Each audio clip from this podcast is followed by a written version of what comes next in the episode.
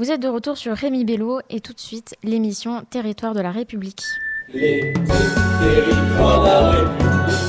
Alors bonjour, nous allons vous parler du réchauffement climatique et ses impacts en France. Alors tout d'abord, nous allons parler euh, de l'impact qu'il a sur les animaux parce que euh, quand même, euh, ça fait 20 à 30% des espèces animales et végétales sont menacées d'extinction, ce qui impacte la chaîne animale. Mais certaines espèces, au contraire, se multiplient plus facilement. Certains insectes porteurs de maladies, comme les moustiques. Et oui, effectivement, le réchauffement climatique a aussi un impact sur notre santé. Une augmentation des maladies cardiovasculaires et respiratoires ont été constatées. N'oublions pas que cette année, certaines régions de France ont eu du mal à s'approvisionner en eau, ce qui est important pour s'hydrater. Euh, notre santé mentale est aussi touchée. Certaines personnes s'inquiètent des catastrophes naturelles qui pourraient s'intensifier. D'ailleurs, quelles sont les catastrophes naturelles causées par le réchauffement climatique? Alors, euh, il y a les inondations, les submersions, les crues, euh, les cyclones, les vagues de chaleur, les incendies, mais plein d'autres en fait. quels sont les chiffres clés d'inondations en France? Alors, il y a 17,1 millions d'habitants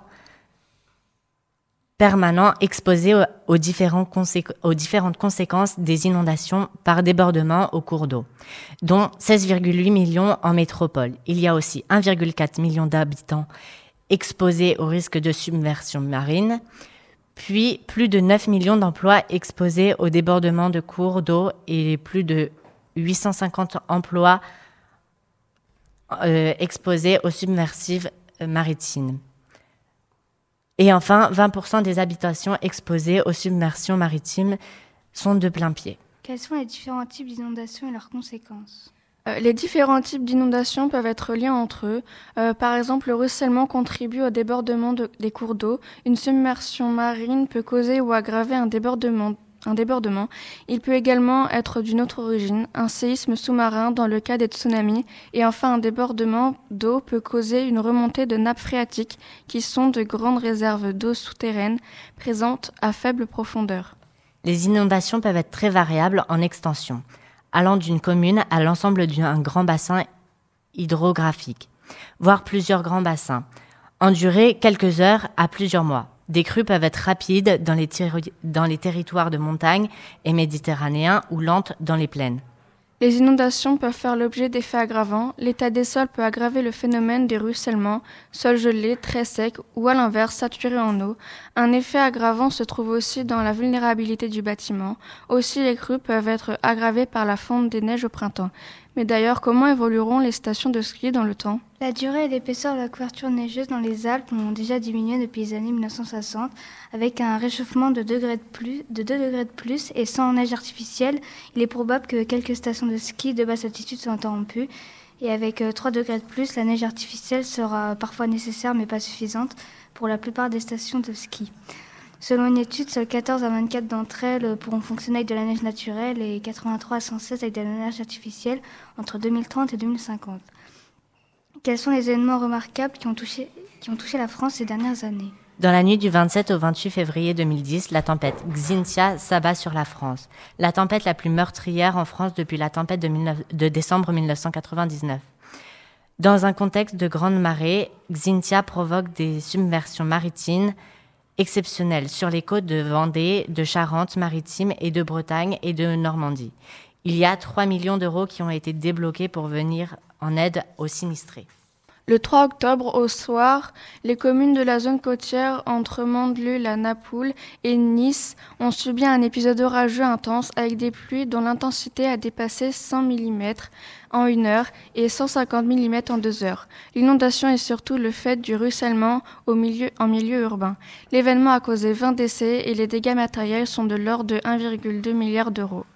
En mai et juin 2016, pendant plusieurs semaines, les régions centre et Île-de-France ont été soumises à des épisodes de pluie récurrentes qui ont fait des mois du mois de mai 2016 le plus pluvieux de ces régions. Ces pluies intenses sur ces sols déjà gorgés d'eau ont favorisé le ruissellement et ont entraîné la montée des, des cours d'eau. Ainsi, certains affluents de la Loire ont connu une crue exceptionnelle pour cette époque de l'année. Un violent orage a frappé Paris le mardi 16 août 2022 en fin d'après-midi. Les pluies diluviennes ont vite inondé les rues de Paris. Les pluies s'est engouffrées dans les, dans les bouches du, de métro. Euh, autour de 18 heures, plusieurs stations ont successivement fermé leur accès à cause de ces intempéries. Au métro Saint-Michel, dans le centre de la capitale, les précipitations se sont infiltrées par le toit de la station. Les pluies diluviennes ont touché tous les quartiers de la capitale. Elles étaient accompagnées de vents violents. Quels sont les changements climatiques en cours sur les incendies? Les changements climatiques en cours ont déjà un impact sur les incendies de forêt en France avec une extension saisonnière et spatiale de la zone à risque et, le développement de grands feux, combiné avec, les, changements de paysage et des activités humaines. Il augmente le risque sur le moyen terme. En France, c'est la Gironde qui est en première ligne de ces incendies. Alors que les, températures anormalement élevées frappent cet été tout l'Hexagone, la région du, sud-ouest fait face à une situation sans précédent. En à peine une semaine, les feux de forêt avaient déjà ravagé plus de 15 000 hectares de végétation en Gironde, soit deux fois la superficie de Paris, mobilisé des milliers de pompiers et provoqué l'évacuation de dizaines de milliers de personnes. Une étude menée par Météo France montre que les risques d'incendie euh, devrait augmenter dans les années à venir en raison de la sécheresse accrue. Qu'est-ce que Covea prévoit en France? Avec le réchauffement climatique, Covea, une société de groupement d'assurance mutuelle française, prévoit en France une augmentation de 110% des dommages dus aux inondations, euh, de 130 pour les crues torrentielles, mais aussi hausse de 60% de la sécheresse et de 20% pour celles liées à la grêle. Quels sont les risques climatiques? Euh, plus la densité de population est forte et plus le nombre de risques climatiques identifiés par commune est élevé. Les risques sont susceptibles de s'accroître par le changement climatique dans la mesure où certains événements et extrêmes météorologiques pourraient devenir plus fréquents, plus répandus et ou plus intenses. Et pourquoi le nombre de morts pourrait-il tripler dans dans la seconde moitié du siècle. Selon une étude, le nombre de morts provoqués chaque année par les canicules pourrait passer de 1500 à près de 5000 dans la deuxième moitié du siècle si le rythme des émissions de gaz à effet de serre se produit. D'accord, mais qu'est-ce que l'effet de serre? L'effet de serre joue un rôle dans la régularisation du climat, mais elle est déséquilibrée par les activités humaines qui émettent trop de CO2. L'effet de serre permet de capter les rayonnements infrarouges et réchauffer le climat. Sans effet de serre, la température serait de moins 18 degrés. D'accord, mais pourquoi, d'ici la fin du siècle, les risques de submersion marine pourraient passer de 100, 000 victimes à 500 000 Alors oui, les submersions marines se produisent tous les 100 ans, avec une hausse du niveau de la mer d'environ 23 cm depuis 1880 et de 7,5 cm ces 25 dernières années. Les habitations risquent de finir sous l'eau. Pour terminer, nous allons parler des risques, euh, les conséquences du réchauffement climatique sur euh, l'agriculture. Donc, euh, selon le GIEC, donc le groupe d'intervention intergouvernemental sur l'évolution du climat, les pluies excessives et la chaleur ont entraîné dans l'UE des baisses de la productivité des forêts, des récoltes et de l'élevage, en particulier des pertes sur le blé. Les pertes de récoltes liées aux sécheresses et aux canicules auraient triplé ces 50 dernières années. Le changement climatique amène de nouvelles conditions qui rendent certaines zones actuelles inexploitables pour l'agriculture. D'après le GIEC, 8% des terres agricoles actuelles deviendront climatiquement inadaptées d'ici 2100, et jusqu'à 30% selon le scénario le plus pessimiste. Les modifications escomptées en termes de température et d'allongement de la période de végétation pourraient par ailleurs entraîner la prolifération et la propagation, entre autres, de certaines espèces d'insectes, de mauvaises herbes invasives ou de maladies, ce qui nuirait également au rendement des cultures. Les principaux impacts du changement climatique sur l'agriculture sont donc l'avancement des calendriers culturaux, le changement du régime des précipitations et de la disponibilité de la ressource en eau et l'augmentation des événements extrêmes menaçant les cultures. En prenant en compte le modèle le plus modéré, on prévoit une baisse de 10% du cumul de pluie en été, avec des sécheresses plus longues durant cette saison, pouvant aller jusqu'à 5 à 10 jours supplémentaires. Les régions de la moitié sud-ouest de la Bretagne au pourtour méditerranéen seront les plus touchées. D'abord, il y a la réalité du thermomètre. La France métropolitaine, comme le reste du monde, se réchauffe. La température moyenne a augmenté chez nous de 1,7 degré depuis 1990. Euh, que pourra-t-on cultiver en 2050 C'est une préoccupation majeure du monde agricole.